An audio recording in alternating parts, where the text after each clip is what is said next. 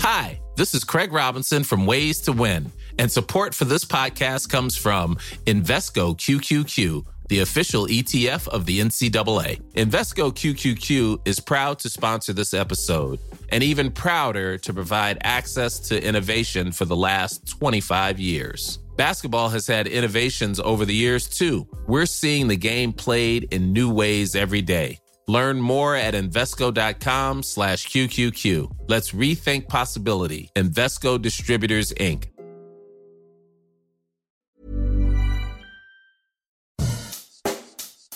Bonjour et bienvenue dans Savez-vous que, le podcast d'anecdotes du Dauphiné libéré. Chaque jour, on vous raconte une histoire, un événement marquant, qui vous permettra de briller en société et de vous coucher un peu moins bête. C'est un lieu méconnu et mystérieux. Depuis des centaines d'années, dans un recoin du Vercors brûle une flamme. Mais pas n'importe où. Le feu jaillit au-dessus de l'eau, d'une rivière. Septième merveille du Dauphiné, la fontaine ardente du Gois est un phénomène extrêmement rare et un peu oublié. Mais quelle est donc cette flamme qui vacille au-dessus de ce cours d'eau? Depuis l'Antiquité, des hommes et des femmes se posent la même question. Longtemps considéré comme l'œuvre du diable, ce lieu était craint des habitants de la région. Il s'agit en fait de l'embrasement du gaz provenant d'une poche souterraine de méthane au contact de l'air. Ce phénomène naturel est décrit dès l'époque romaine, notamment par saint Augustin au 5e siècle. Et vraisemblablement, le dieu Vulcain y était célébré. Il est situé au sud de Grenoble et plus précisément en contrebas du hameau de la Pierre entre Saint-Barthélemy et Miribel-Lanchâtre. Des Romains jusqu'aux romantiques, la fontaine ardente a toujours été un lieu magique. Mais tout aurait pu changer à l'aube du XXe siècle. Elle a failli devenir une source de profit, car elle dégage environ 20 litres de méthane par seconde.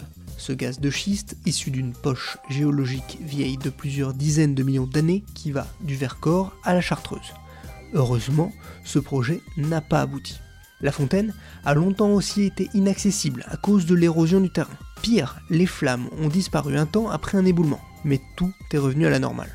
Sujette au vandalisme, les collectivités locales ont œuvré ces dernières années pour rétablir cette fontaine.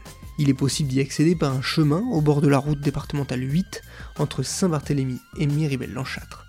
Un petit parking permet de s'y arrêter afin d'aller observer cette flamme qui danse sur l'eau depuis plusieurs centaines d'années.